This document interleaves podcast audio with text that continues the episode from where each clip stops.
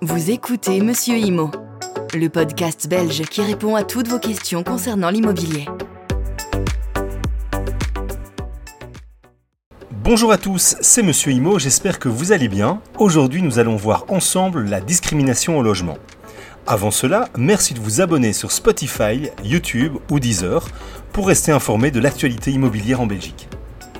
On évoque le phénomène de discrimination au logement lorsqu'une personne fait l'objet d'un traitement moins favorable qu'une autre en se basant sur un ou plusieurs critères protégés, et ce, alors même que les deux personnes se trouvent dans des situations comparables sans justification pertinente. Il est strictement interdit de discriminer un candidat locataire ou un locataire en se fondant sur des critères tels que le sexe, la prétendue race, la couleur, l'ascendance, la nationalité, l'origine nationale ou ethnique, l'âge, l'orientation sexuelle, l'état civil, la naissance, la fortune, la conviction religieuse ou philosophique, la conviction politique, la langue, l'état de santé, un handicap, une caractéristique physique ou génétique, l'origine et la condition sociale, la conviction syndicale, le statut de séjour, les responsabilités familiales, l'adoption, la coparentalité et la paternité.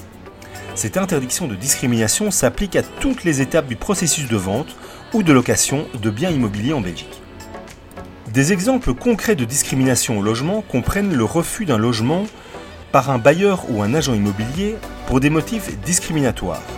La présence d'une annonce immobilière discriminatoire, par exemple CPS s'abstenir, chômeur s'abstenir, contrat de travail exigé, CDI exigé, logement réservé aux hommes ou aux femmes, logement réservé aux personnes sans enfants, etc. Sur divers supports tels que Internet, journaux, affiches ou réseaux sociaux. En tant que candidat locataire, il est important de noter que des demandes d'informations ou des documents qui dépassent les limites énoncées à l'article 200 du Code bruxellois du logement sont considérés comme discriminatoires.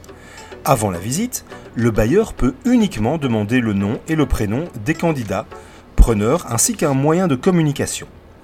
Pour l'appui de la candidature et la rédaction du contrat de bail, seules des informations spécifiques énumérées dans la liste sont autorisées, telles que le montant des ressources financières du preneur, le nombre de personnes dans le ménage et des documents attestant l'identité du preneur et sa capacité à contracter. Tout élément en dehors de cette liste est considéré comme une demande non autorisée. Voici quelques exemples concrets. Anne, 78 ans, et Albert, 77 ans, souhaitent louer un appartement au troisième étage avec ascenseur. Le propriétaire refuse de leur louer l'appartement au motif que si jamais un jour l'ascenseur tombait en panne, il risquerait d'être incapable d'emprunter les escaliers. Charlotte travaille dans un bar et vit en couple, depuis plusieurs années avec David qui est comédien. L'agent immobilier refuse de transmettre leur candidature au propriétaire de l'appartement qu'ils désirent louer au motif que leurs revenus ne paraissent pas suffisamment stables. Raphaël est malvoyant, il vit seul. Un propriétaire refuse de lui louer un appartement, craignant qu'il ne puisse pas bien l'entretenir et ne laisse l'état de celui-ci se dégrader. Aurélie est mariée et est maman d'un petit Simon âgé d'un an. Elle souhaite louer un appartement deux chambres pour que Simon puisse avoir sa propre chambre. Le propriétaire refuse de lui louer l'appartement de peur que l'enfant, par ses pleurs et ses cris éventuels, ne trouble le calme de l'immeuble. Sébastien contacte Frédéric pour louer son appartement.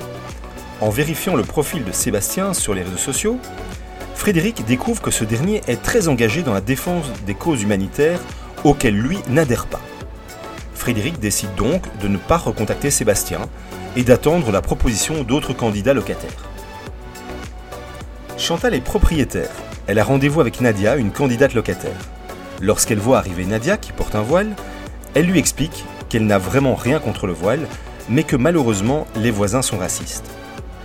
Il ne lui sera donc pas possible de lui louer l'appartement, car cela poserait trop de problèmes. Maxence est un agent immobilier très méticuleux.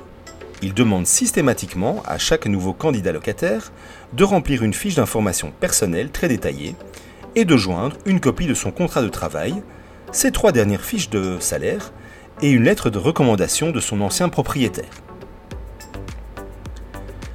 Dieudonné est d'origine congolaise. Lorsqu'il se porte candidat à la location d'un appartement en indiquant son nom, il ne reçoit pas de réponse. Il demande alors à Antoine, un ami ayant un nom à consonance belge, de contacter le propriétaire. Au contraire de Dieudonné, Antoine obtient alors directement un rendez-vous pour visiter le bien.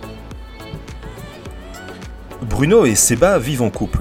Lors de la visite d'un appartement, le propriétaire indique à Bruno et Seba ne pas souhaiter conclure de contrat de colocation. Bruno et Seba le rassurent en lui précisant qu'il ne s'agit pas de colocation, qu'ils sont un couple marié, disposent de revenus réguliers et qu'ils sont vivement intéressés par ce logement. Suite à leur visite, ils ne seront jamais recontactés par le propriétaire de l'appartement. Nicole émarge au CPS. Préalablement à la visite d'un appartement, un propriétaire lui demande l'origine de ses revenus.